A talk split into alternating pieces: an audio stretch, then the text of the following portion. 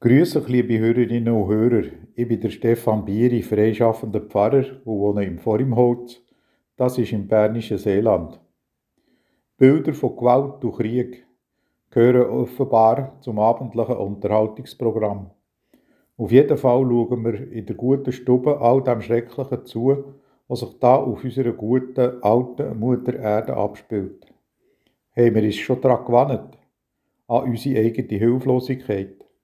Es ist verständlich, wenn wir da am liebsten wegschauen oder Bilder abstellen. Gewalt. Ein ist ganz weit weg, ein anderes Mal ganz nach. In der Zähnepause zum Beispiel. Der Markus kommt vom Pausenplatz her wieder zur Eingangstür vom Schulhaus. Von dort aus hat er der Ecke, wo der Urs wird stehen, ganz gut im Auge. Seine Schritte werden langsamer. Der Markus hat ein bedrückendes Gefühl.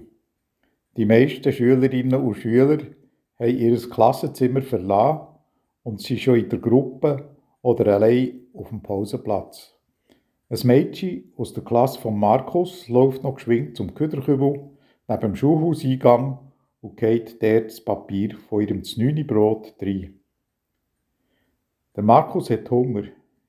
In seinem Magen knurrt aber sein Znüni liegt zerquetscht auf dem Sanghaufen von der Hochsprunganlage hinter dem Schulhaus. Vorhin, als er gerade zubeissen ist der Urs von hinten gekommen, hat seinen Hang um seine gelegt und die ganz fest zugedrückt. Immer wie fester, bis das Brot mit dem Ankel der Salami aus seiner Hang ist rausgequetscht wurde. Alles ist auf den Boden gefallen. Der Markus hat das Gefühl gehabt, seine Finger werden gebrochen. Er hat laut brüllt und probiert, sich loszureissen. Aber der Urs hat ihn fest im Griff gehabt. Der Markus hat keine Chance gehabt. Ein paar von seiner Klasse waren zwar ganz nach, aber die haben nur gerade schauen, was da zu sehen gibt. Alle haben zugeschaut oder weggeschaut. Wo Brot ist, da ist der Himmel. So habe ich es an einem Ort gelesen. Für den Markus ist es an diesem Morgen in der Zähnepause die weil alle drumherum weggeschaut haben. Heranschauen, liebe Hörerinnen und Hörer.